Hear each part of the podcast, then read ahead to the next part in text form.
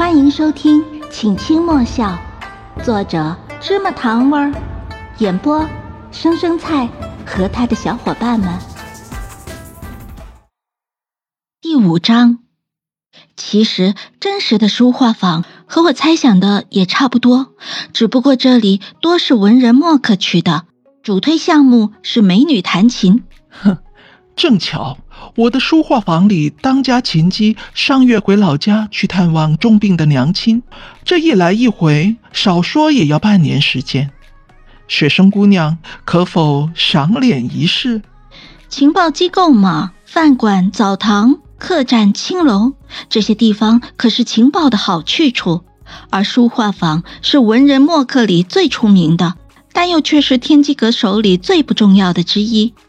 文人墨客口中的风花雪月，从来没有太多值得记录的情报，最多的情报就是琴姬收上来的几百首情诗。这坐着游湖弹琴，确实是个闲散活儿。莫问为自己的决定感到很满意。虽然我不会弹琴，我娘是女侠，我爹是武林盟主。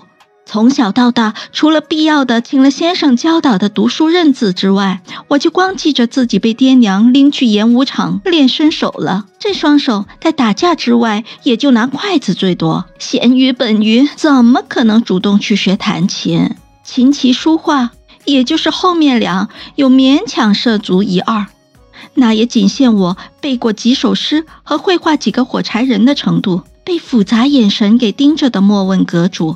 还不知道自己出了个多么了不得的提议，而我试图挽救着所有可能被荼毒的耳朵的未来。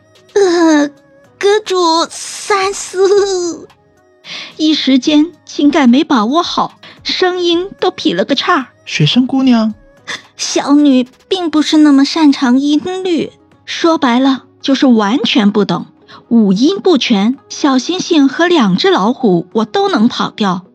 秉持着女孩子的保守，主要还是要面子。我试图靠眼神攻势让莫问阁主知难而退，只能说不愧是当情报贩子头头的家伙，就算是年轻，也不是那么好相遇和动摇的。自觉找到了好的解决法子。书画坊对于天机阁来说也不是多重要的布置，莫问是真的没有怎么在意。现在拱手送给盟主之女去玩也没什么问题。哼，算你狠！我没好意思说实话，到底还是脸皮薄。去弹琴的话，阁主学生可否用面纱遮住面貌？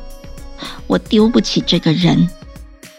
这点小要求，莫问阁主答应的干脆，我也当下被立刻安排着送去了书画坊。我对不起你。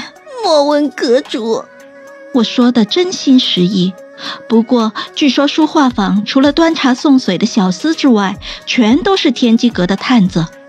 打点好了一切的莫问阁主，让我安安心心弹琴就好，完全不会有空降西位的皇族和踏踏实实练习生的争斗出现。不懂我心里弯弯绕绕，周围漂亮又抹了香喷喷脂粉的漂亮姐姐，倒是一口一句漂亮话。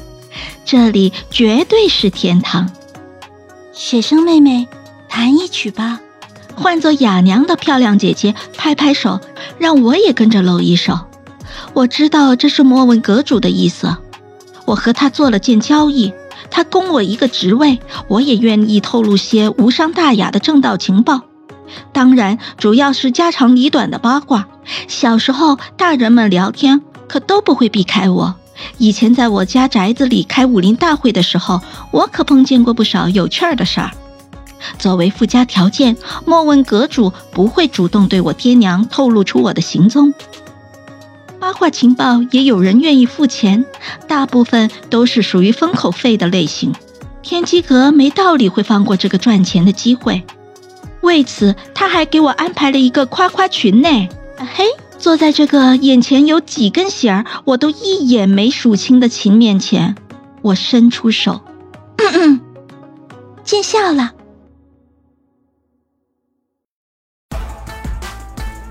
本集已播讲完毕，下集更精彩，欢迎点赞、订阅、收藏哦。